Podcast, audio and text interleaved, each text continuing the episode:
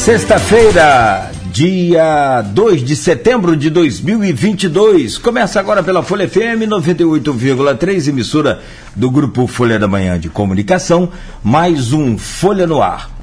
Ele é apresentador, é jornalista, é comentarista da Globo News e está conosco hoje como nosso convidado aqui no Folha no Ar.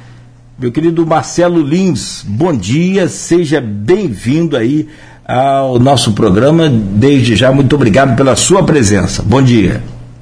Bom dia, Cláudio. Bom dia, meus colegas. Bom dia também aos ouvintes que estão aqui participando dessa transmissão e acompanhando aqui com a gente nessa sexta-feira. Muito assunto, muito tema, um mundo confuso e um Brasil não menos. Então, vamos começar quando vocês quiserem aí. Tá certo, querido, vamos sim. E a coisa tá realmente confusa, acho que explica bem essa situação aí, no caso também da Argentina ontem. Eu trago o bom dia do Arnaldo Neto para abrir também essa jornada de hoje. Meu caro Arnaldo Neto, bom dia. Seja bem-vindo aí a este programa. Bom dia, Nogueira. Bom dia, Marcelo, Aloysio. Bom dia, sobretudo, você, ouvinte da Folha FM. A Nogueira já até rolou a bola aqui para a gente é, puxar o primeiro assunto com o Marcelo Lins, que foi essa tentativa de atentado ontem à vice-presidente ex-presidente da Argentina, Cristina Kirchner, é, por um brasileiro. Um brasileiro armado. Segundo as informações, a arma falhou na tentativa. Ele tentou atirar, mas a arma falhou e ele acabou preso. Um atentado como esse, Marcelo, normalmente, qualquer atentado né, contra uma autoridade, as, é, as autoridades dos países sobretudo vizinhos, como é o caso de uma relação próxima Brasil-Argentina, costumam se manifestar. E estamos num período eleitoral, com vários pretensos é, presidentes a partir do ano que vem. Alguns já se manifestaram, outros ainda não. Começaríamos falando da imagem do Brasil no exterior, né? Foi a primeira pauta que a gente abriria, mas o factual acaba impondo a gente trazer esse assunto primeiro. Queria ouvir sua avaliação em relação à postura dos políticos locais, quem falta se manifestar ainda se deve se manifestar ou não. Pois é, Arnaldo. A gente viu aí logo depois é, das primeiras notícias chegarem e rapidamente ficou claro o que, que, tinha acontecido, que de fato era uma tentativa de assassinato, né? É, não se sabe se a arma falhou exatamente, chegou a disparar, foi um problema só mecânico, tinha um outro problema qualquer. O fato é que tudo caminhava para um atentado que poderia ser trágico, apesar do fortíssimo esquema de segurança que cerca a ex-presidente Cristina Kirchner, né, que tem mais segurança, por exemplo, hoje em dia, do que o ex-presidente Macri, muito mais, ela sendo vice-presidente hoje, ela tem um esquema de segurança que mobiliza até quase 100 pessoas. E não demorou muito para a gente começar a ter as primeiras reações. Reações lá na Argentina, notadamente, por exemplo, da Embaixada dos Estados Unidos, que logo entrou nas redes sociais para manifestar solidariedade, repudiar, repudiar o ataque, mas também do lado de cada fronteira e acho que a primeira liderança política nacional a se manifestar, também através das redes sociais, foi o ex-presidente Lula, candidato que aparece aí na frente das pesquisas é, para a eleição de outubro aqui no Brasil. E rapidamente depois dele, tivemos manifestações da Simone Tebet, da Soraya Kronik também, mas não tivemos uma manifestação oficial, por exemplo, do presidente do Brasil, candidato à reeleição, Jair Bolsonaro, que, diga-se também, e vale lembrar, sempre que pode, nas últimas semanas fez isso de novo, é, ataca, critica duramente os governos da América do Sul, que ele considera inimigos, né? notadamente o governo Alberto Fernandes, do presidente argentino, do qual a Cristina Kirchner é vice-presidente. Ainda ontem à noite, a minha colega Andréa Sadi chegou a entrar em contato com o ministro das Relações Exteriores, Carlos Alberto Franco França, que lhe disse que o Brasil estava reunindo todas as informações necessárias sobre esse acontecimento, mas tampouco deu ali uma manifestação oficial.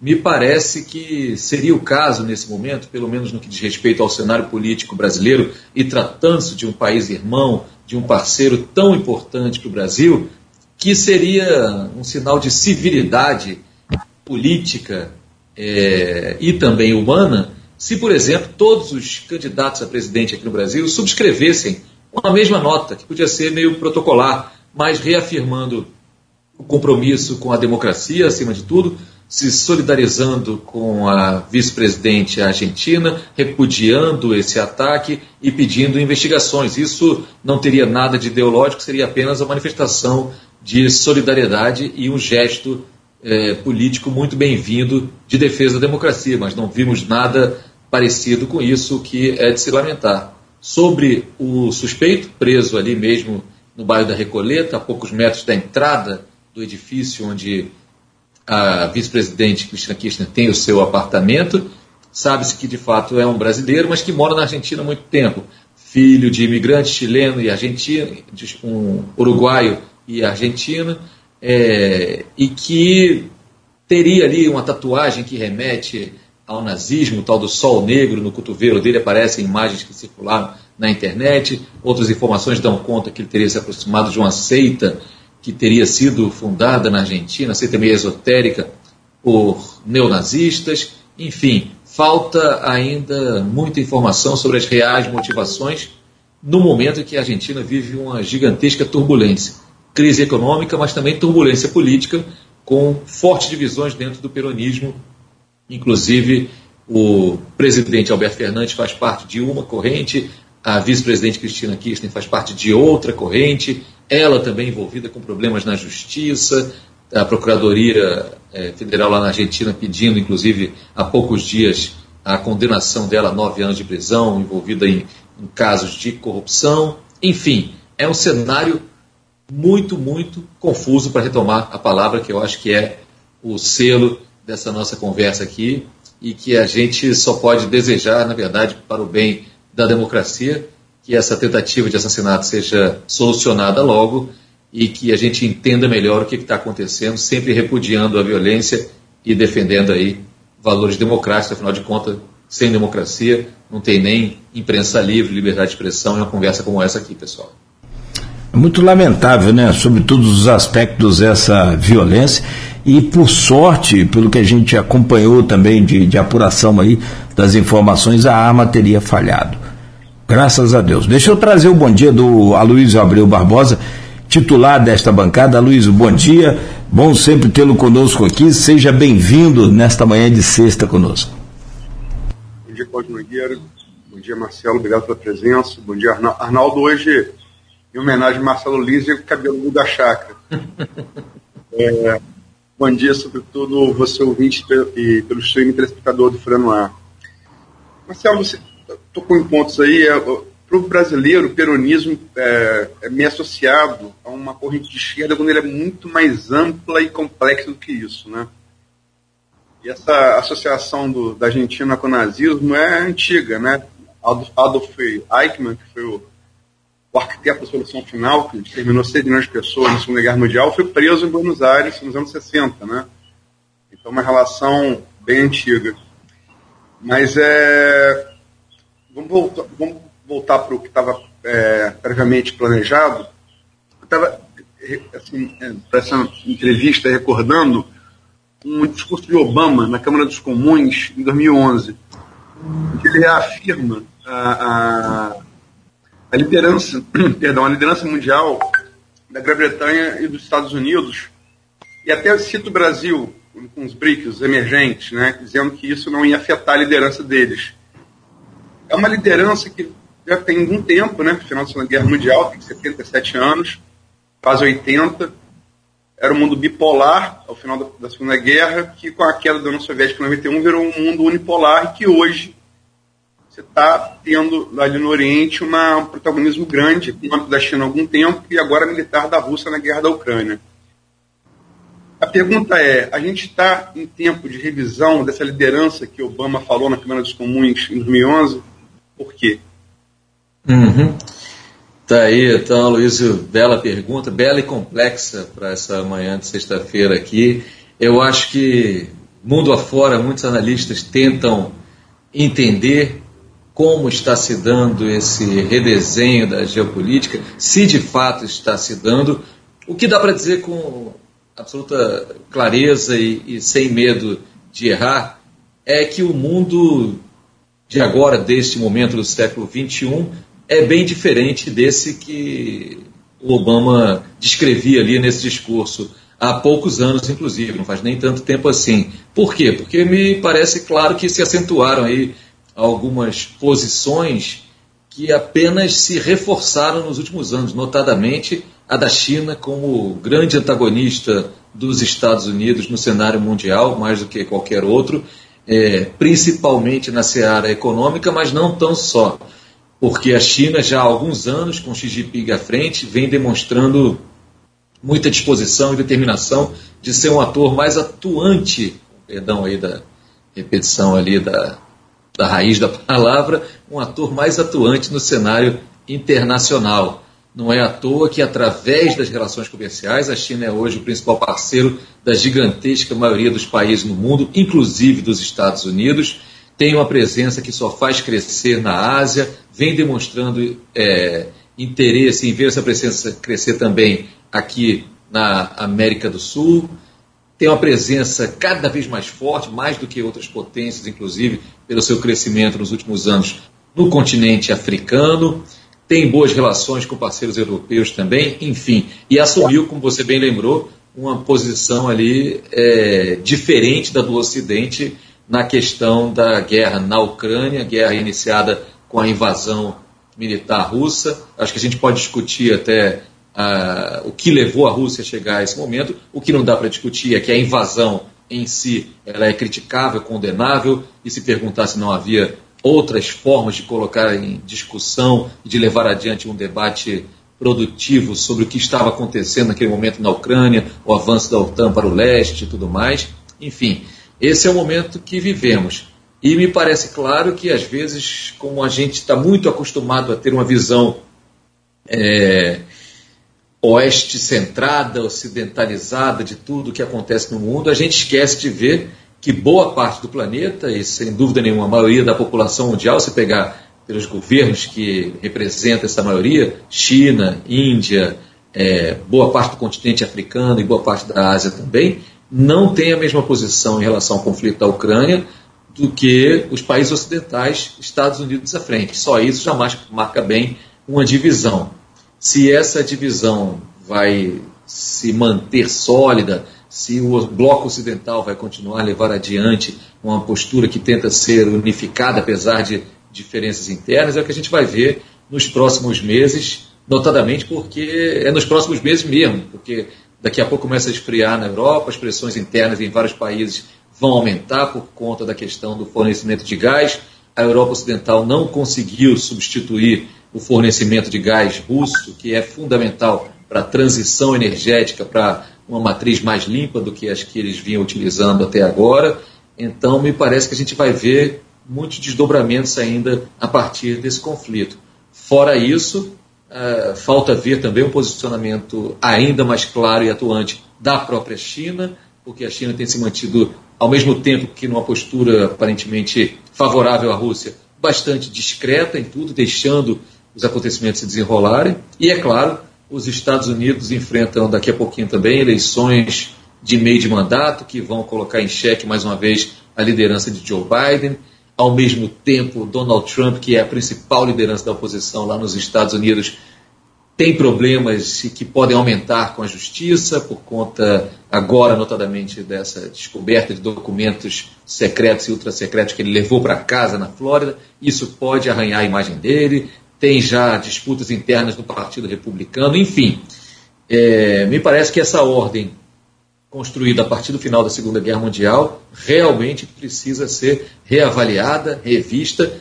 Resta saber que ordem vai se colocar em seu lugar. Se há ao mesmo tempo um consenso mundial de que as grandes questões, por exemplo, é, ligadas à energia, poluição ambiental, fenômenos climáticos extremos, agravados pela ação do homem. São questões globais, também temos ao mesmo tempo movimentos ultranacionalistas que se fecham em si mesmo, que desdenham da ideia de uma cooperação internacional mais forte, notadamente no campo da direita e da extrema direita. Enfim, estamos num momento de reposicionamento das peças e o Brasil está no meio disso tudo aí, é, com as vésperas de uma eleição presidencial que pode mudar o nosso posicionamento também no cenário global e tentando ali, é, nesse momento, equilibrar o país entre os aliados mais tradicionais e as tentativas de entrar até com o atual governo nessa onda da direita, da extrema direita mundial. É mais ou menos isso que eu diria é, sobre essa questão desse desenho do mundo multipolar em construção que temos agora. Marcelo, você citou o Biden é, e você, até brinco com você, seus colegas do Globo News, chamam você de Joe, Joe Biden porque você faz a, a, tradução do discurso dele, né? E, pois. É. E o, e o Biden vem colecionando fracassos geopolíticos, né? A saída do Afeganistão foi vexaminosa, né? Foi uma coisa que lembrou muito a queda de Saigon no final dos anos 70, no Vietnã.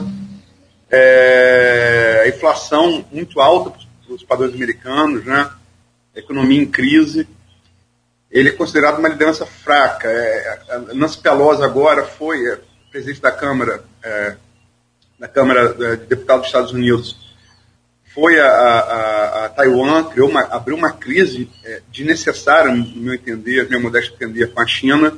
A China respondeu, inclusive mandando tropas para é, para a Rússia, pra, não para lutar diretamente na guerra da Ucrânia, mas disponibilizando tropas, que é um, um player é, nessa, nesse conflito é, a se temer, né?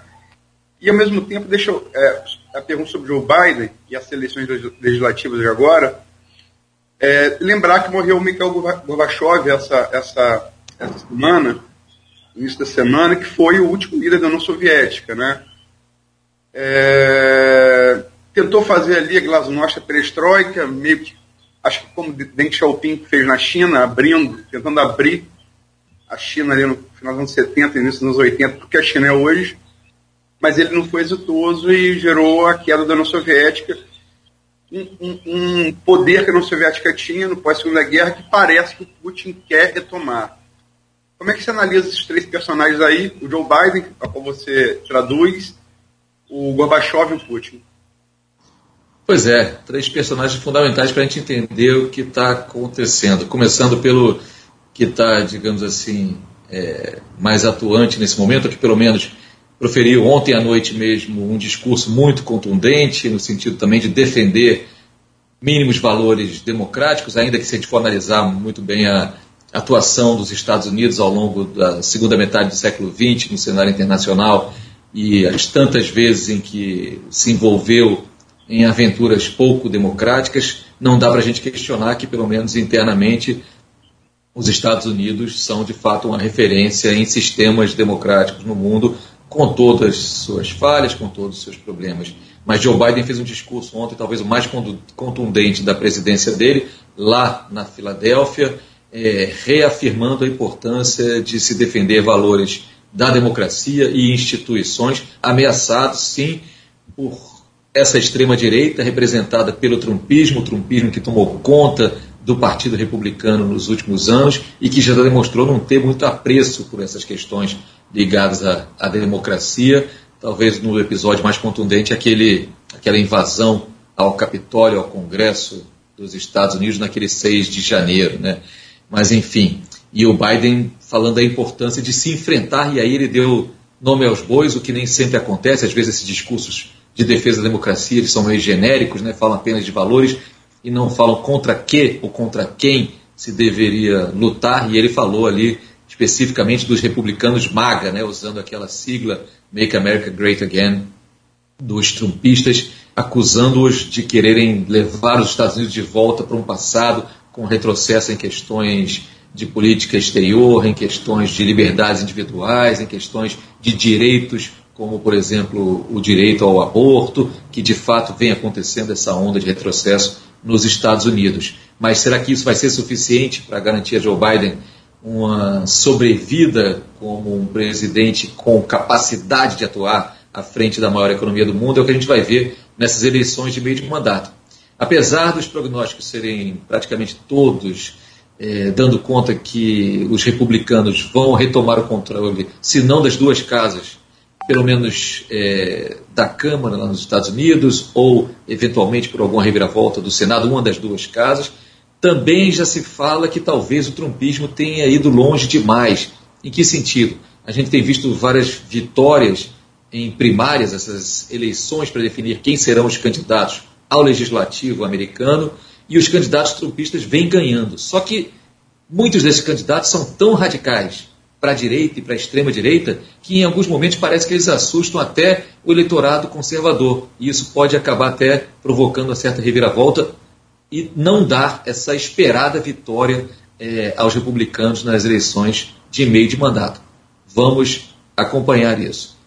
Do lado é, russo barra soviética, vamos misturar um pouco os dois, pegar o personagem que desapareceu e o personagem que permanece. O personagem que desapareceu é o Mikhail Sergeyevich Gorbachev, um homem importante na definição aí desse redesenho no qual ainda estamos mergulhados, né? por ter sido o homem que estava à frente da então União Soviética quando é, ela desapareceu e junto com ela o seu bloco e junto com isso a Guerra Fria também que vinha se desenrolando desde o final da Segunda Guerra Mundial com a redivisão do mundo entre os vencedores ali que derrotaram o eixo é, nazifascista e com o seu lado japonês também. É, o Gorbachev é uma figura interessante, que ele cresceu dentro do establishment do Partido Comunista Soviético, acabou chegando à Secretaria-Geral, substituindo Konstantin Chernenko ali, muito jovem ainda, e me parece que ele tinha essa ambição de, de fato, a partir de determinado momento, de ser o homem que ficaria marcado na história como tendo é, ajudado a manter vivo um sistema soviético, mas não aquele sistema soviético no qual ele foi criado, um sistema soviético repaginado, que talvez se aproximasse das tentativas do socialismo com cara humana que é, aconteceram na Hungria ou na Iugoslávia, é, todas elas devidamente reprimidas sem dó pela então União Soviética, e Gorbachev pareceu querer ser essa pessoa. Ele entendeu, a partir de dados muito claros, a economia, a União Soviética não conseguia mais competir com seus principais é, concorrentes internacionais, não conseguia levar adiante a corrida armamentista na qual tinha se envolvido com os Estados Unidos, apesar de ter conseguido montar uma máquina de guerra espetacular, muitos esforços assim, é, não conseguia competir mais na corrida espacial, na qual ela tinha dado uma cartada fundamental com o Yuri Gagarin, seu primeiro voo orbital, mas depois foi ultrapassada pelos americanos que chegaram à Lua antes, tentou se recuperar ali é, mais para cá com a construção de um ônibus espacial muito semelhante aos ônibus espaciais americanos, mas enfim, já não tinha condição nenhuma. O jeito visto pelo Gorbachev foi tentar uma abertura para o mundo através do degelo da Glasnost, tentar abrir culturalmente, tentar abrir as relações da União Soviética para o mundo e uma ambiciosa reforma econômica que criaria um outro modelo que não fosse apenas das diretrizes dos planos quinquenais, com a perestroika, mas, curiosamente, o Gorbachev enfrentou muitas resistências, tanto interna quanto externamente. Me parece que o Ocidente ali fez uma opção, apesar das tentativas de é, reaproximação ali que o Gorbachev empreendeu. A gente lembra das imagens dele com Margaret Thatcher, com Ronald Reagan, de acordos assinados para desarmamento nuclear, para tentar afastar a, a, o fantasma de uma hecatombe nuclear e tudo mais. O Ocidente não abraçou essa ideia de repaginar a então União Soviética e apostou mesmo no esfacelamento é, daquele país e daquele bloco que liderava. Não foi à toa que o Ocidente viu com bons olhos a ascensão de Boris Yeltsin, né, que se mostrou um líder fraquíssimo, um líder é, mais pronto para as páginas do folclore político mundial do que para liderar um, um país e um desafio daquele montante ali, daquele volume, e o Yeltsin, que não custa lembrar, foi o homem que trouxe lá dos corredores e das salas da KGB, Vladimir Putin, que esse sim é, é o protagonista hoje do nosso tempo, Vladimir Putin, que saiu da KGB para uma carreira política bem antes de Donald Trump, de quem, por quem, aliás, ele era admirado, assim como é admirado pelo presidente do Brasil hoje em dia o Vladimir Putin foi quem veio com essa ideia de tornar um país que já fora grande um dia grande de novo. Ele teve a ideia da Rússia grande antes do Trump falar em fazer os Estados Unidos grandes de novo, né? E, e o Putin é curioso porque longe de ser um comunista, mesmo oriundo ali das fileiras da KGB, ele é um admirador da grandeza da mãe Rússia, da pátria mãe russa, e aí ele mistura no imaginário popular e com grande sucesso, diga-se, é um homem que com todas as suas tendências autocráticas e seus pendores ali para ditador, ele de fato ele alimentou na população russa a ideia de que valia a pena apoiá-lo para que ele fizesse o país grande de novo. E para isso ele mistura símbolos da religião, que não existiam na era soviética, né? então traz de volta com muita força a Igreja Ortodoxa Russa, mas também símbolos da Rússia imperial czarista, e aí ele traz de volta a bandeira também, que relembra esses tempos, mas não abre mão dos símbolos da grandeza soviética também. Afinal de contas, você mencionou a Segunda Guerra Mundial também, solução final e tudo. Se não fosse a União Soviética, eu não sei o que teria acontecido daqueles estertores da Segunda Guerra Mundial. Sempre lembrando que a União Soviética foi o país que, em si, com todas as suas repúblicas, obviamente, ali, mais perdeu gente na Segunda Guerra Mundial. Algo assim absolutamente abissal, que às vezes o Ocidente também talvez esqueça quando tem esses pendores de expansão para o leste, esqueça dessa grandeza. Com isso, Putin vem tendo bastante sucesso, apesar de tudo, nessa carreira política. Talvez tenha pesado a mão demais agora, talvez tenha exagerado com essa invasão à Ucrânia, mas a popularidade dele continua em alta, enfim, é um personagem complexo e que merece ser olhado. E só para terminar falando do que eu comecei, Gorbachev, no final da vida, agora ele morreu aos 91 anos, né? O Putin não lhe deu honras de chefe de Estado em seu enterro, é, fez uma passagem protocolar pelo caixão, as imagens são deveras impressionante assim, ele para na frente do caixão, se benze, olha para uma foto do, do Gorbachev bem mais jovem e passa tentando demonstrar ali altivez e algum tipo de civilidade. Mas o Gorbachev, no final da vida, já há muitos anos, tinha acabado virando, no meu entender, uma certa caricatura dele mesmo.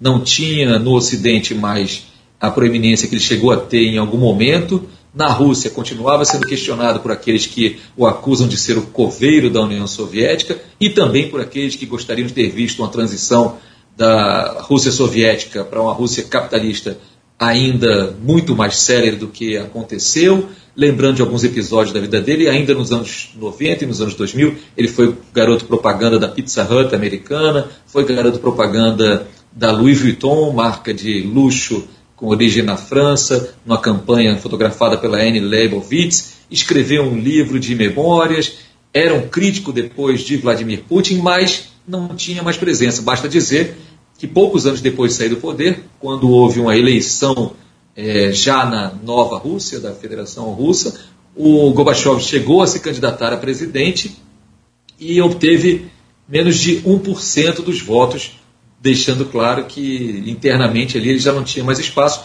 Ele não encontrou mais esse espaço também, parece, no exterior. Fica como essa figura um pouco enigmática, enigmática até onde ele queria chegar, até onde poderia ter chegado, o que seria dessa União Soviética se não tivesse desaparecido, haveria possibilidade de um socialismo democrático estar ainda em vigor?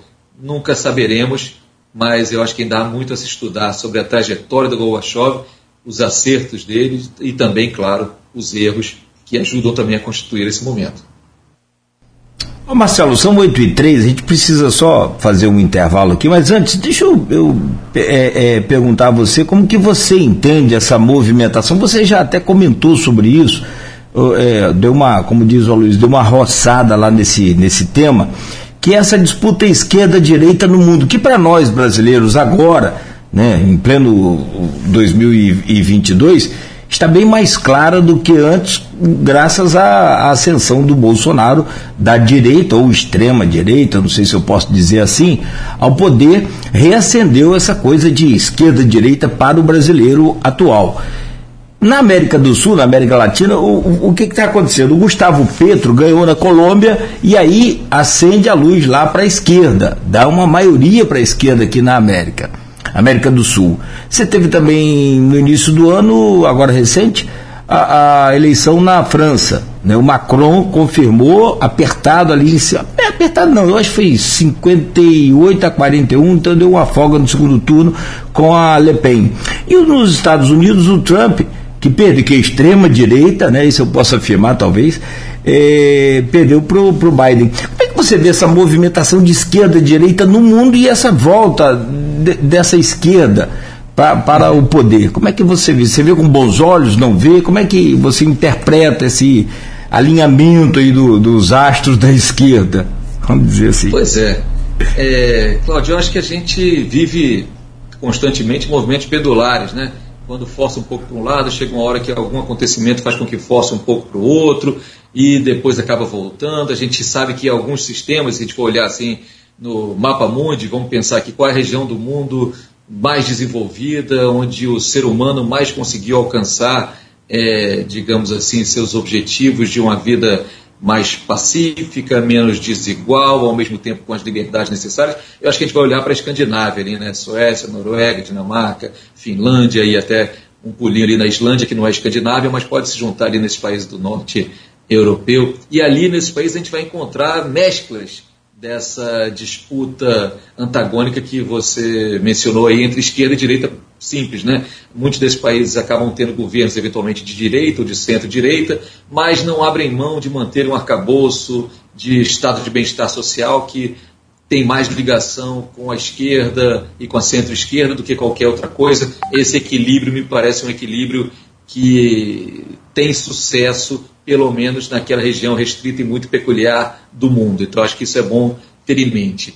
No restante do planeta, o que a gente vê é essa divisão, ainda que muitas vezes governos que se digam de esquerda, é, portanto, mais progressistas, mais voltado para algo onde o coletivo predomina sobre é, os direitos individuais absolutos, onde um planejamento econômico pre prevalece sobre a liberdade econômica e comercial absoluta do liberalismo econômico, às vezes governos de esquerda não são exatamente de esquerda. Na China nós temos um regime é, de partido único, o Partido Comunista, mas ao mesmo tempo temos um sistema econômico que é um capitalismo de Estado. Dá para dizer que a China tem um governo essencialmente de esquerda ou é uma ditadura que também tem seus vieses ali que poderiam ser associados à direita. Isso é complexo também, né? Talvez menos complexo seria o, quadro que a gente encontra pela Europa Ocidental, referência sempre nossa, porque nossos olhares estão muito voltados para lá, nossas influências também, por razões óbvias, históricas e tudo mais. Ali há um embate muito duro entre as forças mais tradicionais da esquerda e as forças mais tradicionais da direita, com as novas forças tanto a esquerda quanto a direita se degladiando também. Então, pega um país como a França, complexo, rico, assim, a gente vê que as forças mais tradicionais, em termos de partido, de qualquer lado do espectro político, vêm perdendo muito protagonismo nos últimos anos, né? Ganham mais projeção novas forças políticas, como o que era o movimento En do Macron, né? E que é ali um aglomerado de tendências que poderia ser classificado de centro, às vezes com um pouquinho de centro-esquerda, mas também com centro-direita. Ganha também força a corrente renovada da extrema-direita, da Marine Le Pen, né? herdeira do pai dela, é, do antigo Front National francês, e que, apesar de derrotada na eleição, vem mostrando ano a ano, e principalmente nas questões regionais, é, às vezes mostra uma capilaridade e uma inserção que era tradicionalmente ligada às forças do Partido Comunista Francês, junto aos trabalhadores ali do setor industrial e também agrícola. Parece que a direita e a extrema-direita entenderam muito essas necessidades desses trabalhadores. Isso acontece na França, acontece na Itália agora, onde a gente está vendo a Meloni crescendo muito, a Itália sempre conturbada, a Itália que é um país que do qual a gente fala pouco no Brasil, mas que eu acho muito interessante de acompanhar, entre outras coisas, porque às vezes a Itália dá a impressão de que é possível um país é, sobreviver, andar para frente de alguma forma, sem cair nos grandes abismos das desigualdades e tudo mais, mesmo sem tendo governos fortes nunca. Né? A Itália, desde a Segunda Guerra Mundial, não tem um governo forte, praticamente assim, e se quebra ali com aquele parlamentarismo muito volátil deles, elegendo e reelegendo primeiros ministros, tendo quedas sucessivas, rearranjo de alianças, enfim. É isso que a gente está vendo. Agora, falou-se em extrema-direita, você citou o Donald Trump, eu acho que não precisamos ter é, pudores para definir o atual governo brasileiro como governo de extrema-direita. Ele é até referência mundial nesse sentido, citado pelo trumpismo, citado também pela Hungria de Viktor Orbán, ou pela Polônia, onde a extrema-direita é muito forte também, e por toda essa internacional de extrema-direita, se é que dá para a gente pensar assim, que vira e mexe faz algum evento com presenças de gente do mundo todo e está ali algum filho do presidente do Brasil. A agenda de costumes aqui do governo brasileiro está muito alinhada com essa agenda é, da extrema-direita mundial, que tem demonstrado um fôlego maior do que muita gente, eu acho que imaginava que teria que tem sido recebida com a leniência também muito maior do que seria de se desejar em democracias por partes importantes dos PIBs de muito, muitos países. Está aí essa investigação aberta a partir do trabalho do, do repórter Guilherme Amado do Metrópolis, com aquela troca de mensagens no grupo de WhatsApp de importantes empresários aqui no Brasil que não tinham o menor pudor em falar da possibilidade de uma quebra institucional se isso fosse para impedir a volta do Lula a, e do PT ao governo. Enfim, é importante estarmos atentos a isso, porque me parece que o compromisso com a democracia ele precisa ser das instituições, mas precisa ser também da sociedade em todos os seus níveis. Né? Não adianta você ter instituições comprometidas com a democracia e o poder econômico absolutamente distante desses ideais mínimos. Então, mais do que traçar algo muito claro, eu acho que a gente vive também na questão ideológica, um momento de é, redesenho. Falta, talvez, um modelo no qual as pessoas possam se mirar, que misture um pouco de é, influências de um ou outro lado, que misture a construção de consensos possíveis e que não seja nem tanto a direita nem tanto a esquerda. Mas no meio dessa confusão, mais uma vez, para voltarmos ao nosso mote aqui, a gente vê que os setores mais radicalizados que a gente se acostumou a ver à margem do processo político, representando parcelas muito ínfimas do eleitorado e tudo mais, acabaram ganhando espaço, ganhando protagonismo, entre outras coisas porque me parece que eles oferecem, pelo menos no discurso, saídas muito objetivas, claras e imediatas para todos os problemas. Ainda que elas não sejam factíveis, não sejam viáveis e não aconteçam, num primeiro momento elas têm a capacidade de atrair muita gente. Então, se o problema é segurança pública, você responde como? Armando a população e as forças policiais. Se o problema é economia, você responde liberalizando tudo, tirando os entraves é, do Estado para deixar o mercado é, agir livremente. Se o problema é uma inserção numa globalização que não tem distribuído economicamente seus frutos, então a solução é você se fechar para dentro de si num ultranacionalismo que nunca deu resultados, mas mesmo assim tem um apelo, né? Vídeo que aconteceu na Alemanha do entreguerras, vídeo que aconteceu em tantos outros lugares do mundo onde esse nacionalismo foi insuflado. Na Turquia de hoje em dia, por exemplo, e em tantos outros países, na Hungria mesmo, que onde se fala de uma pureza ali. No Brasil, falasse em pureza, né? Pureza racial, pureza.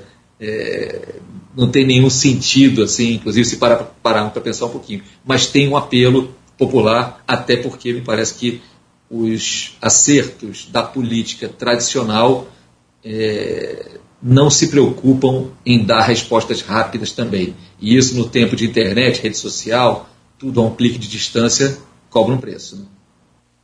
Olha, esse tema dá para fazer um programa de uma semana só dele. E com você e a Luísa e a Arnaldo da bancada aí, a gente fica um mês. Estamos a 30, de 29 dias né, da, das eleições. Aliás, não, 30 dias exatos. Hoje, sexta-feira, dia 2, perdão. 30 dias contados a partir de agora até o dia 2, no próximo dia 2, né, numa hora sim, 8h20 da manhã, urnas já abertas pela maior parte do Brasil. Hoje no programa, conversando com o jornalista, apresentador e comentarista da Globo News, o Marcelo Lins ele, já que ele não foi cantor, então ele tem que acordar cedo para tolerar essas bancadas aí assim de companheiros. Ô, ô Arnaldo Neto, eu chamo você para abrir esse bloco aí, por gentileza. Vamos lá, Nogueira. Marcelo, tenta fazer um gancho entre um, um, um tema e o outro, que a gente estava falando sobre política internacional, vamos falar agora sobre disputa eleitoral. Queria fazer um gancho entre esses dois assuntos, falando sobretudo sobre a sua última resposta, em relação à sua última resposta, falando sobre essa rearrumação de forças no mundo, que isso é natural. Né? E Bolsonaro foi eleito num cenário, agora o cenário mundial já é um pouco diferente. na sua avaliação, como que o mundo tem visto o governo Bolsonaro, sobretudo depois de episódios é, não esperados em relação à pandemia, é, a morte do indigenista Bruno Pereira e do, do, do jornalista Dom Phillips, uh, o discurso do ex-ministro de passar a boiada, o discurso do meio ambiente do Ricardo Salles, como que essas posturas do governo Bolsonaro são vistas pelas principais lideranças internacionais e como essas lideranças estão acompanhando a movimentação eleitoral do Brasil no seu ponto de vista? Então, Arnaldo, ótima pergunta, porque eu acho que é sempre interessante a gente tentar situar o Brasil no mundo, né? E quando eu, como eu sou um jornalista que acabei me especializando ao longo do tempo em cenários internacionais, eu sempre tento ver também como é que o Brasil está sendo visto lá de fora e por que que vale a pena a audiência aqui no Brasil prestar atenção no noticiário internacional. E eu sempre vou me dando conta, cada vez mais reforço essa ideia de que as coisas estão muito mais interligadas do que a gente já pensou em algum momento. Houve é, vários momentos, inclusive se a gente acompanhar a cobertura jornalística, que parecia que era tudo dissociado. Né? O que acontece no Brasil não tem nada a ver com o mundo, e o que acontece no mundo, longe lá na Ásia, um canto, não tem a ver com o Brasil. E a gente sabe, é só olhar para os fatos, é só olhar para os fluxos comerciais, é só para olhar para as relações diplomáticas e culturais, que isso não é verdade. Só olhar também para a situação do meio ambiente, para saber como as ações dentro de um país têm a capacidade de afetar outro, e as inações também. Enfim, fazemos parte, sim, por mais que alguns não queiram, de um mesmo mundo que tem questões comuns, que tem soluções eventualmente comuns também, e onde o diálogo e as parcerias sempre acabam produzindo resultados mais positivos do que a falta desse diálogo e a ideia de que um modelo sozinho pode ir para algum canto. Nesse sentido, eu diria que a imagem do Brasil no mundo hoje é, no geral, muito ruim. Há exceções. O Brasil pode ser exaltado, este Brasil, com este governo de hoje, pelas forças da direita e da extrema-direita americana, do trumpismo, com os seus representantes, inclusive no jornalismo, a Fox News e toda a sua entrada de audiência lá nos Estados Unidos. O Brasil tem boas relações com governos, como eu já citei aqui, como o da Hungria, como o da Polônia, como o da Rússia também, assim, mas isso está longe de ser é, uma garantia de que estejamos bem na foto no cenário internacional. Entre outras coisas, porque o Brasil bolsonarista fez sim a opção por essa ideia de um ultranacionalismo que poderia nos levar a algo melhor do que estávamos quando o presidente foi eleito ali atrás. Isso ficou muito claro naquela ênfase meio treslocada que misturava uma idolatria por Donald Trump, ideias medievais de uma grandeza aí da, da sociedade é, cristã em detrimento de outras, que foram ideias muito batidas e, e, e, digamos assim, disseminadas pelo então chanceler Ernesto Araújo, né? mas rapidamente isso acabou alimentando chacotas no mundo. O Brasil virou quase um governo de folclore dentro do folclore da extrema-direita, com seus símbolos, com seus discursos que estão longe do presente. Né? Acho que, na verdade, esses discursos e algumas ações deixam o Brasil não mais longe do futuro, mas mais longe do presente. É, muitos davam como já fatos é, consumados alguns avanços nos direitos individuais, alguns avanços nos direitos das mulheres, das minorias, do combate aos preconceitos, e, na verdade, é, o nosso governo veio questionar mais uma vez isso tudo. Questionar a força e a importância das universidades, questionar a força e a importância fundamental da ciência, da pesquisa, de tudo que traz o Brasil, pro, o país para o presente, o mundo para o presente, e pode é, desenhar isso é, para o futuro. Agora, a gente também em medidas práticas, nas grandes questões do mundo, da, da, redemocratização toda, porque enquanto éramos apenas a ditadura implementada com o golpe de 64, o olhar das grandes democracias do mundo era um olhar também desconfiado em relação ao Brasil, mas com a redemocratização fomos construindo e nos constituindo como um parceiro importante e confiável em várias questões contemporâneas, entre elas as questões do desenvolvimento sustentável, do meio ambiente, cada dia mais fundamentais por motivos óbvios, recursos escassos ou finitos, perspectivas sombrias se não forem tomadas atitudes é, decisivas. E o Brasil se constituiu como um player, como gostam de dizer aqueles é, filoparlantes, de filo, angloparlantes e filoanglófilos também aqui e tal, é, que gostam muito de usar essas palavras em inglês no meio das frases, o Brasil se constituiu como um player, um jogador muito importante em todas as negociações, notadamente se é para dar um marco ali, desde a Rio 92, dali para frente, jogador cada vez mais importante em tudo quanto era discussão ligada a um modelo sustentável de exploração do meio ambiente, um modelo de convívio razoável entre as necessidades econômicas e as necessidades também de se é, ter algum cuidado com aquilo de onde tirávamos o nosso sustento econômico que está à nossa volta, nossa natureza, nossas riquezas minerais e por aí vamos. Né? E, no entanto, com este governo, voltamos ao modelo anterior, predatório no sentido do avanço sobre a Amazônia, do garimpo, do jeito de se ver o agronegócio, tão importante, tão fundamental para o Brasil, do jeito de se olhar para as vocações do Brasil enquanto parceiro econômico também. Né? Abrimos mão de programas bem-sucedidos de parceria com os europeus, eh, relativos à Amazônia, por exemplo. Abrimos mão de um sem número de parcerias a nível universitário com muitas das instituições mais importantes do mundo, com reflexo direto na nossa pesquisa. Passamos a cerrar fileira com o que há de mais arcaico em modelos de exploração agrícola e tudo mais, e deixamos de ser vistos como esse jogador, esse player importante nas grandes discussões sobre o meio ambiente e o seu futuro no mundo e a relação do meio ambiente com o homem, com o avanço da economia, com as necessidades óbvias. Né?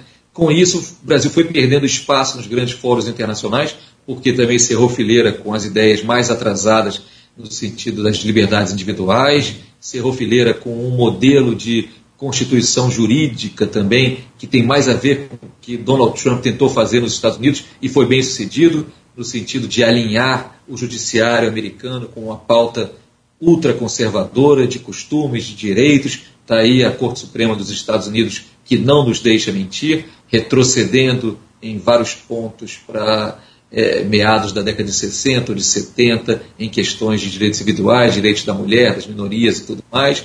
Retrocedemos na questão da discussão de uma política de segurança pública que levasse em conta não apenas a repressão, mas também o que era necessário para ir além da repressão. Então, nesse sentido, a imagem do Brasil no mundo é, é muito ruim hoje. E, entre outras coisas, porque também o governo Bolsonaro perdeu muito das suas referências nesse cenário internacional. Perdeu a maior de todas, Donald Trump, ainda que ele permaneça como sendo uma força muito importante na política dos Estados Unidos e pode fazer aí uma volta, isso não está descartado, ele pode vir a se candidatar novamente em 24, se conseguir ultrapassar esse momento de dificuldades aí é, e de arranhões na imagem. Perdemos aqui na América do Sul também é, o Chile mais conservador para um Chile menos conservador, agora mais recentemente uma Colômbia que pela primeira vez é, elegeu um presidente mais alinhado com forças mais à esquerda, ainda que não seja esse radical que alguns tentaram pintar aí de ex-guerrilheiro, né? O, o, Petro jamais pegou em armas, nem na, nos momentos mais tumultuados da vida colombiana, mas sim fez parte ali do arcabouço, digamos assim, dirigente de organização que tinha o seu lado armado, mas já há muitos anos se constituiu como um ator político importante dentro da política institucional, dentro da política partidária, e hoje em dia eu diria que ele é um homem é, de esquerda, mas com espaço para o centro também, sem dúvida nenhuma, e acima de tudo, um democrata. Portanto, é diferente da figura que pintam aqui ali. Mas o Brasil perdeu essas referências e não constituiu outras, porque não dá para dizer que a gente caminha bem no cenário internacional e fortalecido se a gente só dá as mãos para a Hungria de Viktor Orbán ou para a Rússia de Vladimir Putin.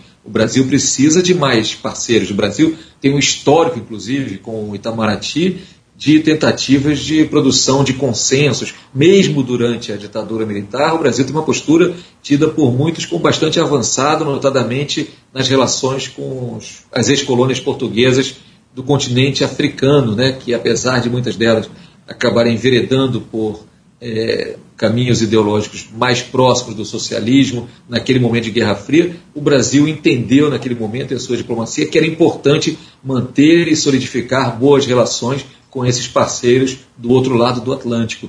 Hoje o que vemos é um vácuo na diplomacia brasileira. Eu acho que o símbolo maior desse vácuo foi aquela recente desastrada reunião com os embaixadores lá no Palácio da Alvorada, uma reunião convocada quase que a revelia do Itamaraty, sem a participação do Itamaraty, uma reunião que é produto de uma ideia muito peculiar de construção de país que setores do establishment militar brasileiro têm, e aí não dá para generalizar, não, é, não são todas as forças armadas que compactuam com esse tipo de ideia nacionalista, entre muitas aspas, patriótica, entre mais aspas ainda, né, que é um modelo que me parece ainda é, oriundo daquele momento da Guerra Fria lá atrás, do embate entre o comunismo e o capitalismo e tudo mais. Então, e o Bolsonaro ele é produto disso, produto dessas correntes é, de gente generais que fizeram a mão com ele na época que ele, em que ele fez, e oficiais também, e que tem se mostrado um fracasso retumbante em vários momentos. Fracasso na política ambiental, onde o Brasil tinha uma inserção importante, fracasso no sentido de construção de novas relações estratégicas no mundo, onde o Brasil também já vinha construindo uma posição de referência confiável, com participação em várias missões internacionais das Nações Unidas. Aliás, esse é um ponto que a gente não tocou, mas que é importante: o desprezo total do Brasil de hoje pelos organismos multilaterais, pela possibilidade de discussão de questões mundiais em foros internacionais a partir das Nações Unidas, né, enfraquecendo ainda mais essa institucionalidade. Enfim, o Brasil está no momento de se olhar de novo no espelho e ver que posição quer para si mesmo. Curiosamente, bastante, se a gente pegar o programa do candidato à reeleição Jair Bolsonaro hoje, já tem ali uma inflexão diferente. Não bastasse termos hoje, à frente do Itamaraty, um chanceler que não tem nada a ver com aquele chanceler extremamente ideologizado, com aquelas ideias é, meio confusas do Ernesto Araújo. Temos um homem mais de carreira, com uma postura muito mais centrada ali então, em valores que eram mais tradicionais do Itamaraty. No próprio programa do presidente Jair Bolsonaro já se fala na importância de manter boa relação com aliados tradicionais, de negociar com parceiros, ou seja, aquela ideia de se fechar em si mesmo, me parece que até no núcleo bolsonarista está sendo deixado de lado. Nas campanhas de outros candidatos, como Lula, Ciro Gomes, é, as interações internacionais são bastante vagas assim, mas há uma determinação, sem dúvida nenhuma, de uma inflexão maior e de, quem sabe, uma volta do Brasil a vários desses diálogos que momentaneamente estão sendo deixados de lado. Acho que é meio inevitável isso acontecer, não importa o desfecho desse processo eleitoral.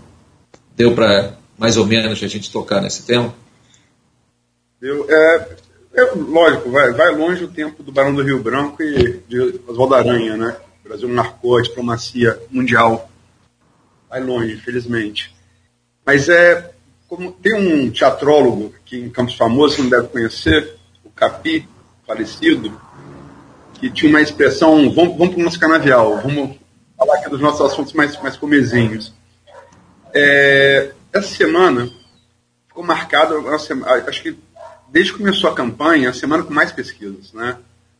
Tivemos, tivemos sete pesquisas. E eu acompanho isso pela, aqui pelo, pelo, pela, pela Folha da manhã. A gente viu uma BTG, FSB, CNT, MDA, IPEC, Janel Paes, Poder Data, PESP e ontem a Datafolha. É, as pesquisas apontaram do final de julho, todas as pesquisas, do final de julho para o início de agosto, esse mês que a gente concluiu agora há pouco, uma recuperação de Bolsonaro lenta, mas consistente, em três faixas. Evangélicos, é, onde ele virou, tá, vinha equilibrado até maio, Lula Bolsonaro. É, classe média de, de 2 a 5 salários mínimos, consequência uhum. da do CMS do preço dos combustíveis e alguma, alguma reação é, na faixa do eleitor pobre que recebe Auxílio Brasil. Certo. No entanto, isso, isso, aconteceu, várias pesquisas registraram, mas é, essas sete pesquisas que eu citei dão é, como se Bolsonaro tivesse alcançado um teto, né? assim como Lula alcançou desde, desde janeiro. Temos, como o Nogueira falou, 30 dias da eleição. Como é que você acha que a gente vai caminhar até lá? Você acha que você tem essa, vê, vê também esse, que essa, esse crescimento de Bolsonaro de julho a agosto ele estancou? É, vamos lá, tentando olhar sem, sem cravar demais assim, para a gente não, não se arriscar a enveredar por, por terreno instável demais. Mas se a gente for olhar é, desde essas pesquisas todas que você falou, e se a gente pegar um agregador qualquer, por mais que haja essas variações, e de fato há uma recuperação paulatina da candidatura Bolsonaro em várias faixas, a gente vê também, acho que o que marca mais é, essas pesquisas todas é uma gigantesca estabilidade há muito tempo. Eu acho que faz muito tempo, se não foi inédito, acho que no caso até para chamar de inédito, a gente não tem um quadro em que a vasta maioria do eleitorado reiteradamente diz que já definiu o seu voto, né? Já foi até um percentual maior do que nessa última pesquisa da Datafolha, mas continua sendo um percentual bastante alto, na casa aí de 66, 67% do eleitorado. Isso é um fator realmente que impressiona.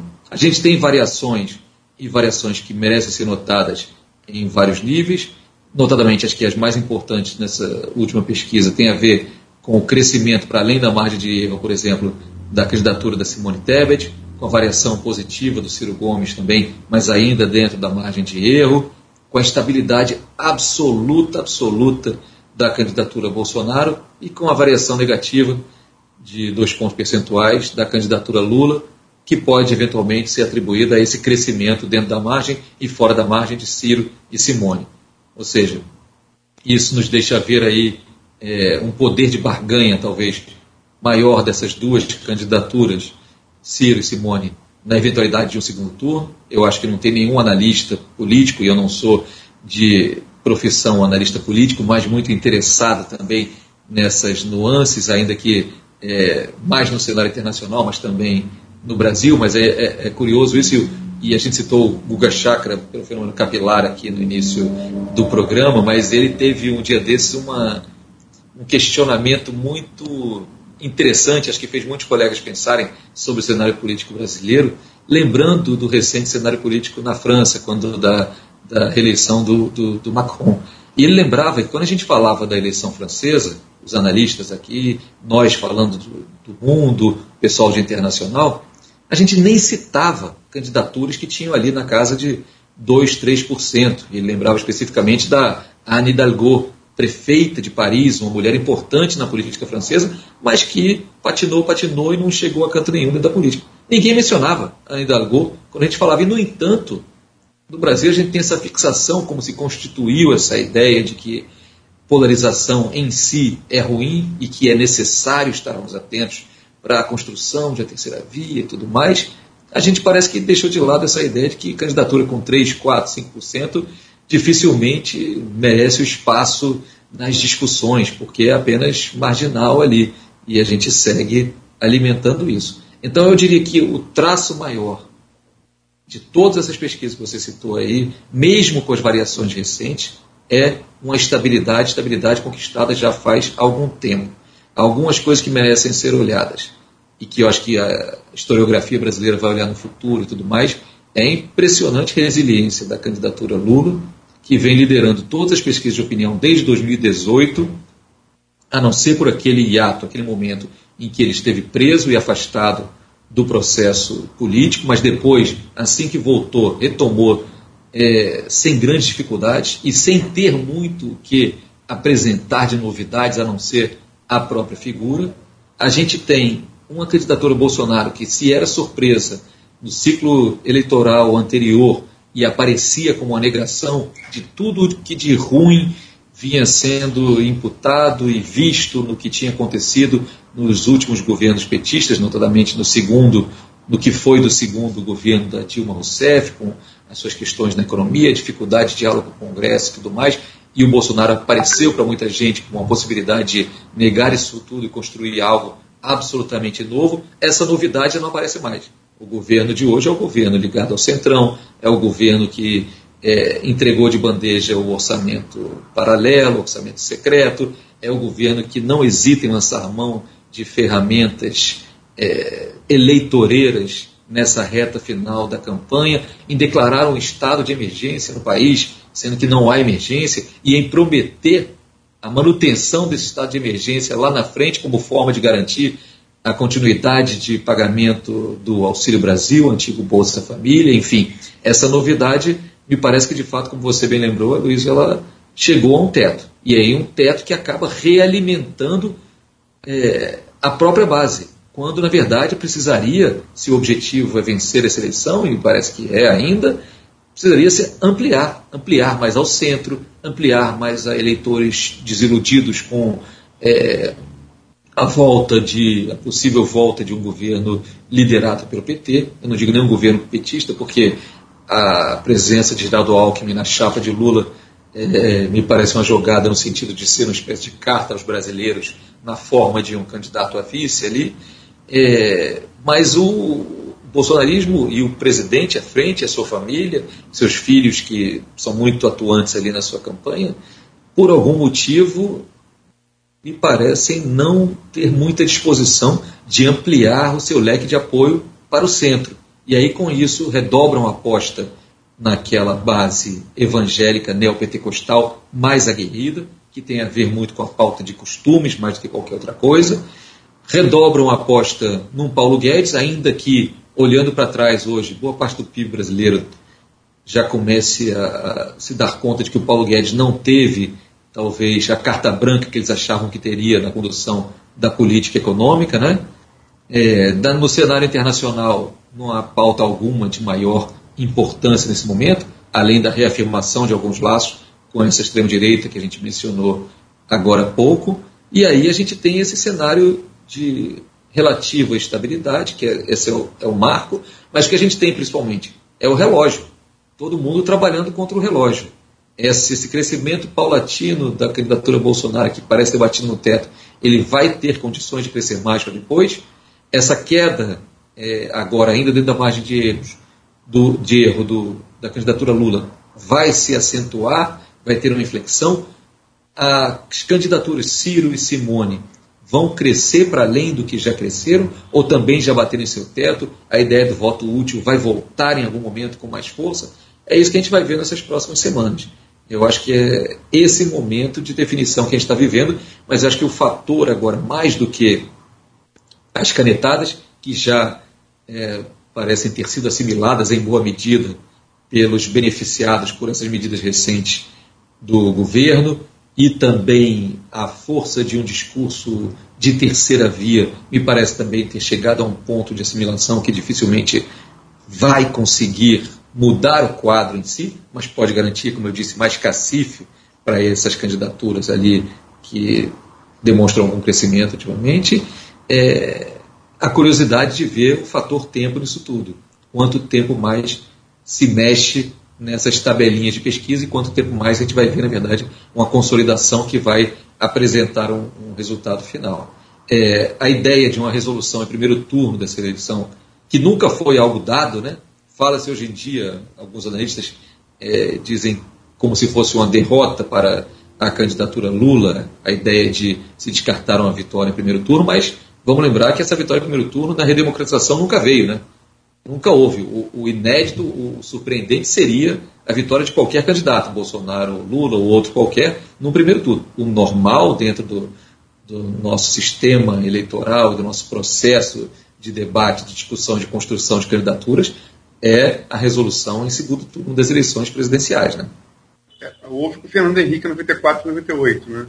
Isso, mas não é, não é, digamos assim, a principal marca. O Fernando Henrique ele teve esse, esse processo mesmo no momento que foi bem favorecido também ali, tal. Eu acho que por alguns outros fatores, mas não é, digamos assim, o, o, o traço predominante, eu diria, na nossa cultura política. Isso vale a nível é, de eleição presidencial e de eleição regional também, assim, tal. A gente tem é, umas, umas rearrumações ali bem interessantes para o que pode acontecer ainda, né? não é, digamos assim, o mais óbvio acontecer. Eu usei a palavra inédito com erro e você está certíssimo aí de lembrar é, desses dois momentos de Fernando Henrique, mas não é o usual, digamos assim.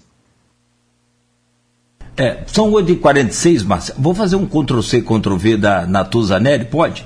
Rapidinho. Ontem ela, ela falou uma coisa muito interessante, você levantando aqueles dados aí que vocês estão comentando muito bem.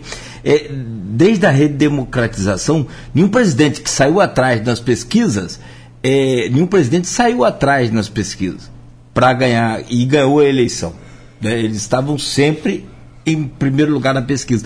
E nenhum presidente perdeu a reeleição. Então, dois fatos aí que se Bolsonaro ganhar, vai ser inédito. Ele vai virar, então vira, não, vira, vira. E se perder, vai ser inédito também, porque nenhum deles perdeu. Já com o Folha no Ar ao vivo, você que está nos acompanhando aí pelo Face, aliás, vários comentários aí, Marcelo. Depois você pode acessar lá se você tiver tempo aí, mas já vou adiantando para você algumas perguntas e alguns comentários aqui a respeito do seu trabalho, sempre elogiosos, tá? Está nos acompanhando desde já. Sempre elogiosos. O pessoal que te acompanha aí, já conta a sua história aí, tá sempre. Tem uns que ligam só na Globo News para te ver, enfim. Aí, ó, mais um agora, Maria Cristina Torres, bom dia. Marcelo Lins é sempre imperdível, sou fã, e por aí vai. Isso é bom, né? Que é, beleza, muito obrigado. É a recompensa aí por tudo. Sempre, sempre, eu acho que todo elogio ao trabalho é um elogio bem encaminhado, né? Que faz muito bem de receber, porque é diferente de um elogio é, a outros aspectos da nossa vida. Assim, então, o elogio ao trabalho me, é. sempre me, de certa forma, me emociona um pouquinho, assim, tá? Ah, não tenha dúvida. Depois você pode entrar lá e comentar se quiser, enfim. Mas não tenha dúvida de que é, é um, uma, uma, uma recarga na bateria, né? É Dá uma massageada no ego. Ainda mais, ainda mais nesses tempos. Ah, não, não fala não. Bom, voltamos então ao Marcelo Lins, apresentador, comentarista, jornalista eh, da Globo News, falando ao vivo conosco, que eu vou pedir ao Aloysio a gentileza de abrir esse bloco, por favor, Aloysio. Vamos, vamos chegar um pouco mais perto do nosso canavial, Marcelo. É, é, a gente Projeção de 7 de setembro, né? É, como falei, Bolsonaro vinha num movimento de crescimento lento, mas consistente. As sete pesquisas dessa semana indicaram que isso, isso pelo menos por hora, cessou, não que não possa ser retomado à frente. É, mas tá, 7 de setembro está aí claramente como foi no ano passado, né? Está é, tá no ar, né? O que vai acontecer o 7 de setembro? A pergunta de um milhão, né? Na verdade, na verdade, acho que ninguém sabe. Mas temos aí programado, por exemplo, desfile militar em Copacabana, que é uma coisa meio que inédita, né? Coração de Dom Pedro I, essa coisa da necropolítica, né? Enfim. E é, Copacabana, o coração, o centro do Rio de Janeiro, é, onde também disputa também o governador, onde o Cláudio Castro, atual governador, depois de também ficar ali é, empate técnico com o Freixo, abre, abre uma diferença para fora da margem de erro em todas as pesquisas. E também isso interfere no cenário nacional, porque é, Lula tem vantagem no Nordeste, Norte e Centro-Oeste é, duro, Sul, Bolsonaro com vantagem. O Sudeste tende a ser, a, a, a decisão da eleição presidencial tende a ser no Sudeste. Castro passando, passando por Freixo ele pode puxar é, é, Bolsonaro também? Pois é. Mais uma vez a bola de cristal sendo acionada aí, a gente sem querer cravar nada com muita certeza, tentando descobrir onde é estão as frestas onde a gente possa enxergar o que vai acontecer ali na frente, né, Luiz? É, algumas coisas aqui no Sudeste, por exemplo, chama atenção a situação de Minas Gerais, onde apesar de haver ali uma clara indicação de definição já em primeiro turno, com a reeleição do governador Zema e um resultado aquém do que muitos analistas chegaram à TV do Calil, né? A gente tem o descolamento da candidatura Zema, por exemplo, da candidatura presidencial do Bolsonaro à reeleição, né? É, ele não tem feito força nenhuma para associar o nome ao do presidente. Isso num colégio eleitoral tão importante quanto o mineiro não é pouca coisa, não chama atenção ainda também, ainda que com grandes dificuldades, o que acontece no maior colégio eleitoral do país, São Paulo, onde seguidamente o Haddad vem se mantendo à frente das pesquisas, ainda que nos últimos dias e nessa última pesquisa temos visto aí uma, um avanço considerável do candidato Tarcísio, candidato do presidente da República. Em São Paulo, eu sou muito curioso para tentar enxergar o que, que, vai acontecer no eventual segundo turno com os votos do PSDB. É, em tese, os votos do PSDB iriam pelo antagonismo ali regional para um candidato que não fosse o candidato petista. Mas será que isso se mantém na base eleitoral? O desempenho do Haddad não deixa de surpreender em alguns momentos ali, entre outras coisas, porque ele é mais forte na capital e, ao mesmo tempo, na capital tem um recall também de um governo difícil na prefeitura, quando ele não conseguiu se reeleger. Lembremos, né? Derrotado ali pelo João Dória. Então, esses dois colégios me parecem muito interessantes. Aqui no Rio, o Cláudio Castro, mesmo se identificando muito com a máquina bolsonarista em vários aspectos, não me parece que dê para afirmar que tem uma eleição ganha ou fácil de forma alguma. Entre outras coisas, por conta do bom desempenho nas pesquisas, na última pelo menos, do candidato Rodrigo Neves, que seria ali mais um, uma força contra o bolsonarismo, né? vindo com seu peso ali da administração municipal em Niterói, tendo superado questões ligadas à justiça também. O Rodrigo Neves me parece um, um, um que pode ser um cabo eleitoral bastante importante para o Freixo, já que não me parece que tenha fôlego para ser o candidato a antagonizar com Cláudio Castro no esperado segundo turno. Né? O Freixo enfrenta os problemas de ser uma candidatura ainda muito associada à cidade do Rio de Janeiro e nela aos setores mais progressistas da cidade do Rio de Janeiro. Tem muito trabalho a ser feito ainda na Baixada, no Norte Fluminense mesmo, para o Freixo deslanchar. Mesmo assim, ele aparece com possibilidades reais de derrotar o Cláudio Castro no segundo turno. Cláudio Castro, que é exemplo do presidente da República a nível federal, tem a nível regional a caneta na mão e por tudo que a gente já sabe, pelo trabalho também de jornalismo muito importante feito, por exemplo, pelo Rubem Berta, ali com todas as dificuldades do jornalismo independente, de esmiuçar nomeações, destinação de verbas e tudo mais nos últimos tempos pelo governador Cláudio Castro. O Cláudio Castro também teve um baque essa semana com a ação da Polícia Federal é, na residência do seu candidato a vice, né, Washington Reis, tão polêmico durante a pandemia, as fases mais duras da pandemia, por sua atuação lá em Caxias. Se isso é suficiente para tumultuar aí esse avanço que o Castro consolidou nessa última pesquisa, a gente vai saber mais adiante, me parece que na próxima pesquisa. Mas eu diria que o cenário não está fechado no Rio de Janeiro, pelo menos essa é a minha, minha perspectiva, assim, e que será uma decisão decidida voto a voto no segundo turno. Eu estranharia muito se a vantagem do, do candidato Castro se ampliasse muito ou se o Freixo também conseguisse uma reta final disparando também. Eu acho que é um cenário dos mais instáveis assim que a gente tem uh, no país todo. A gente vem vendo também uma consolidação da ideia de que o Nordeste é, de fato lulou e lá os percentuais são muito contundentes a favor da candidatura Lula.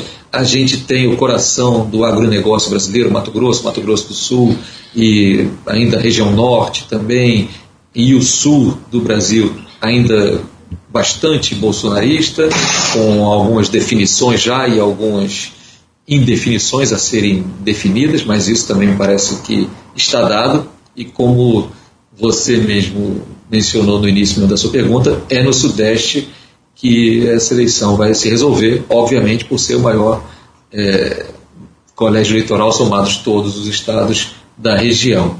Na, na frente, digamos assim, simbólica, falando do 7 de setembro, me parece que por algum motivo ficou pouco mais esvaziada do que muitos do núcleo mais próximo do presidente gostariam.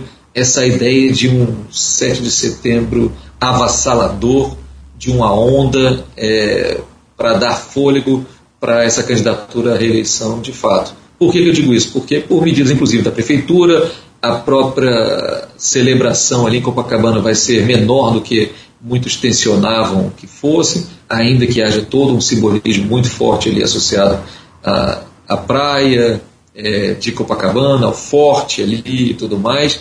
Eu acho que ali vai ter, veremos mais uma vez aquelas faixas mais contundentes, aquelas palavras de ordem mais inflamadas, mas me parece que vivemos já um outro momento nessa mobilização.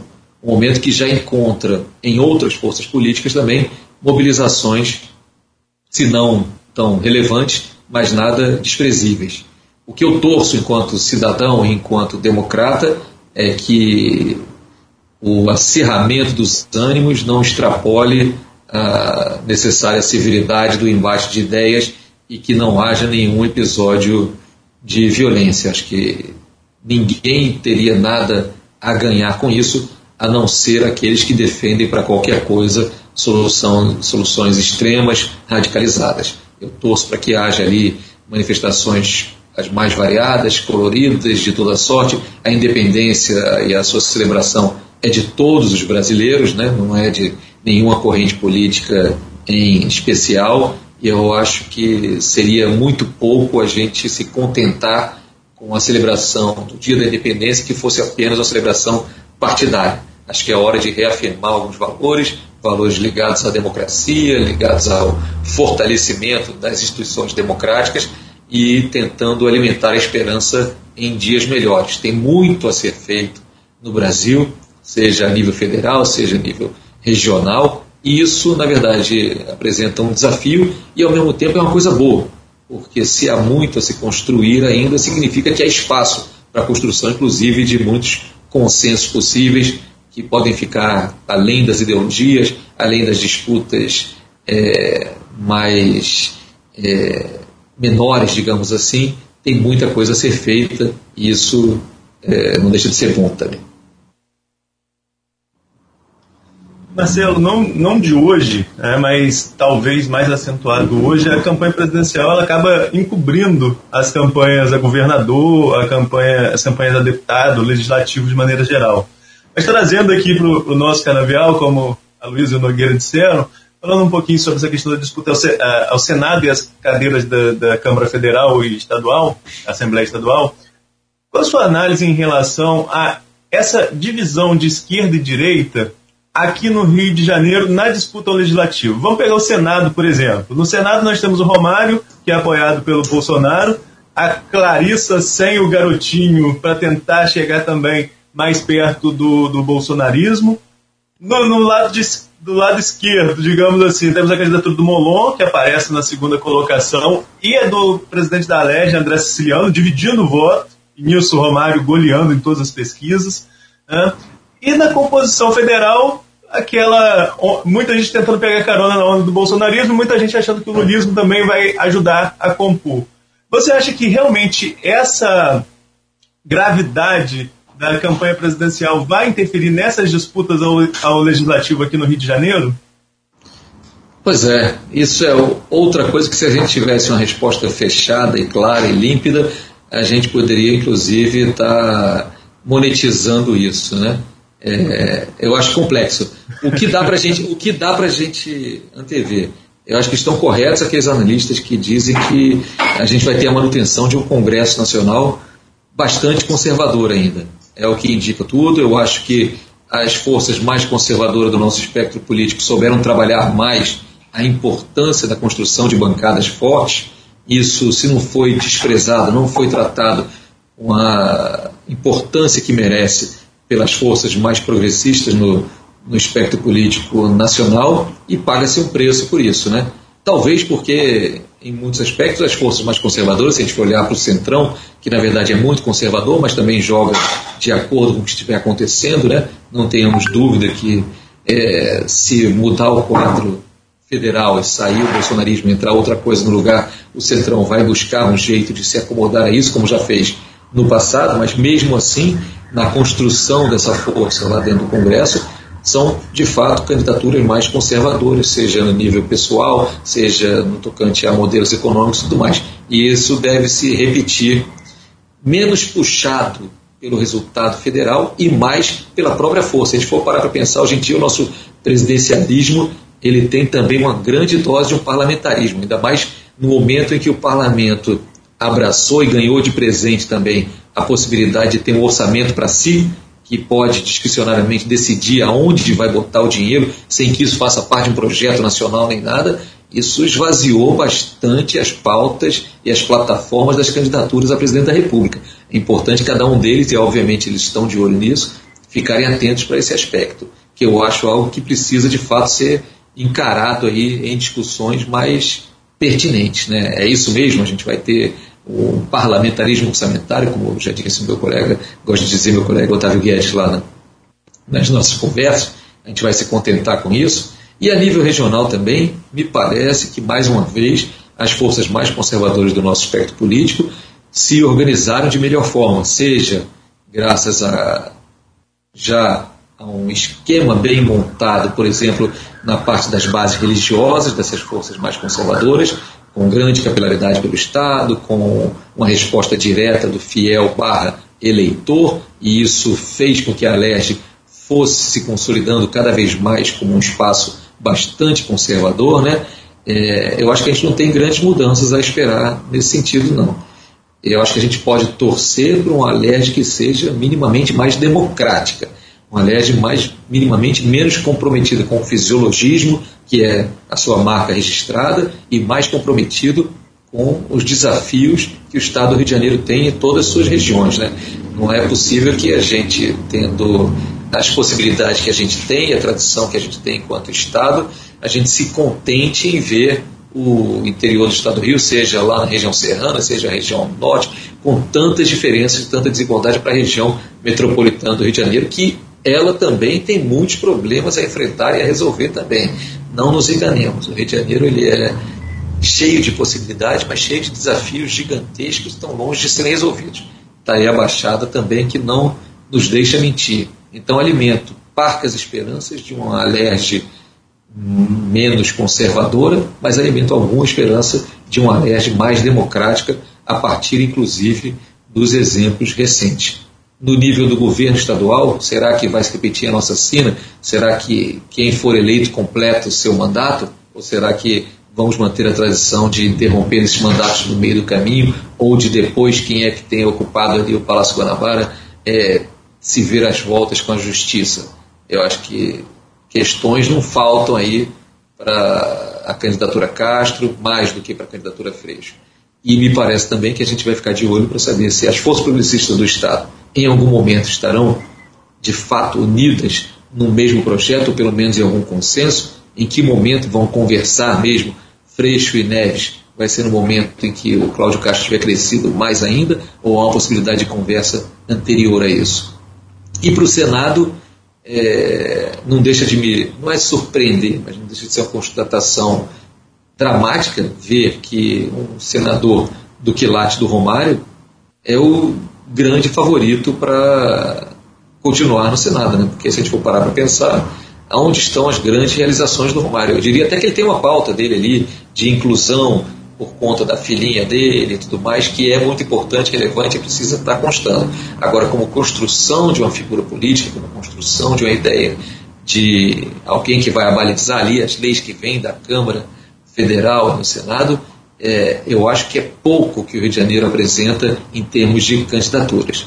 A candidatura Molon, que é uma candidatura insensada pelo centro-esquerda, por parcelas da esquerda também e tudo mais, ela enfrenta um problema de construção regional ali, do fato de acabar transformando como parte de uma chapa 100% ali, para o governo do Estado e para o Senado Federal, e isso não é simples, não é simples aqui, não é simples em canto nenhum do país também, precisa de uma construção mesmo, e houve ali o fator Freixo, que na sua caminhada para o centro acabou chegando no PSB, que tinha como presidente regional o Molon, mas o Freixo acabou ganhando o protagonismo e a candidatura ao governo do Estado, criando uma óbvia ali é, disputa por espaço dentro de uma mesma estrutura partidária. Então isso também não facilitou a vida para o Molon, que seria um candidato muito forte a permanecer na Câmara Federal, por exemplo, sem dúvida nenhuma. Ainda na Câmara Federal, a gente tem a possibilidade da volta do Chico Alencar, que é um parlamentar que tem um histórico, por mais que ele seja um parlamentar sempre nas forças mais à esquerda, ele tem um bom trânsito com atores de todo o espectro político, está longe de ser um radical, e isso poderia ser um sopro bem-vindo de democracia na nossa bancada fluminense lá na Câmara Federal, mas não vejo grandes mudanças também vindo nesse aspecto, não. É, isso não é necessariamente bom, mas é com isso que nós vamos precisar lidar e entender como é que se constrói aí uma bancada fluminense mais plural, mais representativa do que é esse Estado. Enfim, muito trabalho para o jornalismo, inclusive, de ficar tentando entender esses caminhos e ver como que a gente pode caminhar de uma forma mais, digamos assim, produtiva, para que o nosso arcabouço político produza mais diante das necessidades que esse Estado tem e das possibilidades que ele tem também para essa sua população. Marcelo, só para a gente fechar aqui, eu, eu, gostaria de pedir a você o seguinte. Pode, fechar, para, desculpa, perdão. Perdão, é o hábito aqui do esse híbrido que a gente está fazendo, Marcelo. O presencial é muito melhor. Você vive isso aí também na, na Globo News, né? é completamente diferente, né? Peço perdão pelo erro aqui. Mas a, o que eu queria te pedir é uma análise para o eleitor é, hoje a gente vê nas pesquisas que 76, 79% do eleitorado brasileiro está definido em quem vai votar, principalmente para presidente, né? É, mas pegando esses dados aí, pegando também essa coisa do indeciso, é, aquele que pretende anular o voto, ou nem quer votar, aquele que fala, eu não quero saber de política. O que, que você diz para esses eleitores a exatos 30 dias da eleição? olhar, olhar qual quadro, observar o que para ele definir o seu voto, para ele fazer de fato uma escolha consciente, não uma escolha simples. É, me parece, Cláudio, que mais uma vez é chegado o momento de um país que é marcado, talvez a maior marca do Brasil seja a sua desigualdade, chegar a um momento de decisão e de definição do quadro político onde cada voto de cada cidadão vale exatamente o que vale de outro cidadão. Não interessa a sua origem, não interessa a sua filiação política, não interessa em que ponto ele está na escala econômica desse país, e o setor onde ele trabalha, onde ele milita, nada disso. Cada voto é igual e isso não é pouca coisa. Fica parecendo às vezes que um voto só não faz diferença, mas um voto pode influenciar outro, que influencia outro na família, e isso tudo acaba é, desaguando em algo que pode de fato fazer diferença lá na frente. Então acho que é hora de cada cidadão, cada eleitor, que é também contribuinte, que é também consumidor, que é também afetado pelas decisões tomadas pelos poderes legislativos e pelo poder executivo, lembrar da força que tem o seu voto. E lembrar também que essa força só existe porque vivemos ainda numa democracia que numa ditadura você não tem o direito ao voto, ou ele é muitíssimo cerceado, ou ele é proibido de cara. E que na democracia, e essa é a sua maravilha, a possibilidade do convencimento de ideias atrair apoio para alguns projetos e algumas é, idealizações de modelos é que faz a grandeza desse sistema. É falho? Claro que é absolutamente falho. Demora a entregar o que promete, às vezes não entrega, sem dúvida alguma. Mas, ao mesmo tempo, não existe, até agora, pelo menos, o engenho humano não criou nada que fosse melhor como alternativa do que um sistema democrático onde a maioria da população é ouvida, onde as minorias não são desprezadas e também são levadas em conta na hora do estabelecimento de políticas públicas. Então eu acho que a gente tem a tarefa, até em nome daqueles que já não mais estão aqui conosco, até em nome daqueles que eventualmente foram presos, exilados, torturados ou morreram defendendo a democracia, de fazer valer esse voto e pensando também nas gerações futuras, em nós, em nossos filhos, em quem vem pela frente, lembrando que cada voto ajuda a construir o país que vai acontecer daqui em diante. Então, um pouco essa mensagem, valorizar o voto, valorizar a consolidação da democracia, lembrar de não desprezar o voto para o parlamento. O legislativo ele tem cada vez mais importância, seja ele na Câmara Municipal, na Assembleia Legislativa e na Câmara Federal e no Senado. O legislativo tem muita força no Brasil de hoje, então escolher com muito cuidado, dar uma olhada naquele candidato que se pensa para deputado ou para senador, o que ele já fez, o que ele deixou de fazer, como foi a evolução patrimonial dele, com quem ele está ligado, com quem ele não está, quais são os princípios que defende. Isso cada cidadão, cada cidadã pode fazer. A internet está aí para isso mesmo, dá para checar direitinho as carreiras e tudo mais. Então, não tem muita desculpa é, para a gente estar se eximindo desse processo. E, ao mesmo tempo, é uma chance gigantesca de influenciar de fato os rumos desse que é o nosso país. Né? Não tenha dúvida, concordo. A internet está aí. É tanto para o bem quanto para o mal. Então, é a gente que faça bom uso. Marcelo, quero te agradecer em nome de toda a bancada, que o fará também, mas em nome de todo o Grupo Folha da Manhã. Aliás, creio que parte dessa entrevista estará amanhã no jornal, né, Folha da Manhã, e dizer que a gente não só honrado, mas feliz com sua presença aqui neste programa e de portas abertas aí para uma nova, um retorno, quem sabe, daqui a um tempo depois da, das eleições, não sei, para a gente fazer um balanço de tudo que a gente tentou é, analisar aqui nesse dia de hoje. Um ótimo dia para você, muito sucesso na sua, se é que cabe mais, né? Mas mesmo que seja chovendo molhado, desejo a você mais sucesso ainda, sempre, né? Muita luz e paz aí para você. Perfeito. Eu agradeço muitíssimo a oportunidade, agradeço o espaço, a chance de debater, de dialogar em cima de alguns temas, por mais espinhosos que sejam, eles são, mas faz parte, eu acho, da nossa função, do nosso métier, né, da nossa posição enquanto jornalistas, tentar entender para tentar explicar, tentar entender para tentar compartilhar ideias, e eu acho que isso a gente tentou fazer aqui de uma forma é, bastante produtiva.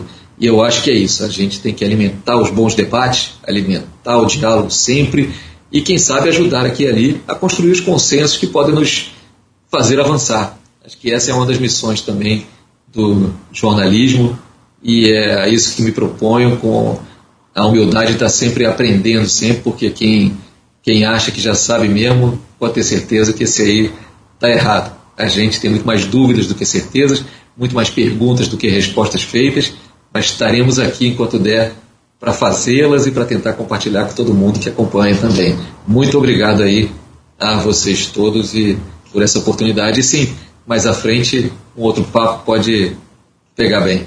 Sim, sim. Deixa eu chamar o Arnaldo Neto aqui, o homem lá de São João da Barra, que aliás tá, você já está convidado aí para o carnaval de, de, São João da Barra lá. O, acho que é os mascarados, né, o, o Arnaldo? Por favor. Mas, oh.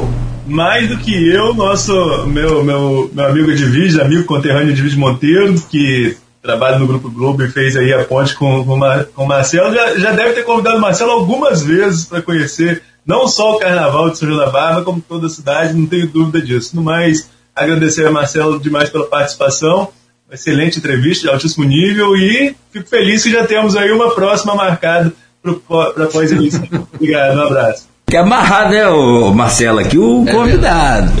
Deixa eu trazer. Ele é, é, é, é de, de Niterói, né? Mas também campista e, e atafonense que adotado, né? Ele adotou a Tafona, a Tafona adotou ele. A Luiz, por favor. Agradecer ao Marcelo, é, dessas palavras suas do, do Arnaldo, excelente entrevista, passando por vários temas, né? É, acompanho o trabalho dele, acho que ali na, na Globo News, ele, o Guga Chakra, o Demetrio Magnoli, honram uma tradição que os Lucas Mendes, Paulo Francis, de acompanhar a cena internacional, fazem muito bem. E agradecer. Tamo juntos, galera. Fazemos parte do mesmo do mesmo processo, eu acho. E quanto mais troca, mais diálogo e mais papos como esse, assim, acho que nós e quem nos acompanha eventualmente também só tem a ganhar. Vamos em frente. E passando aqui para o campus, para chegar a São João da Barra, vai vai comer um chuvisco por nossa conta. Tá?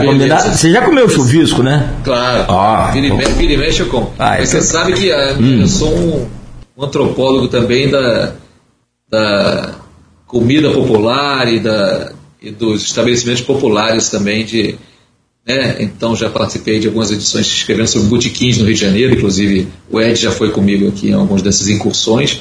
Então estou precisando dar uma atualizada aí no, Norte Fluminense que acontece nessa área também. Vamos, vamos vem para cá para atualizar esse cardápio aí. E, e aonde está o sabor é justamente desses botecos aí, né? Eita, só. às vezes até nos pés sujos que a turma despreza aí. Gente...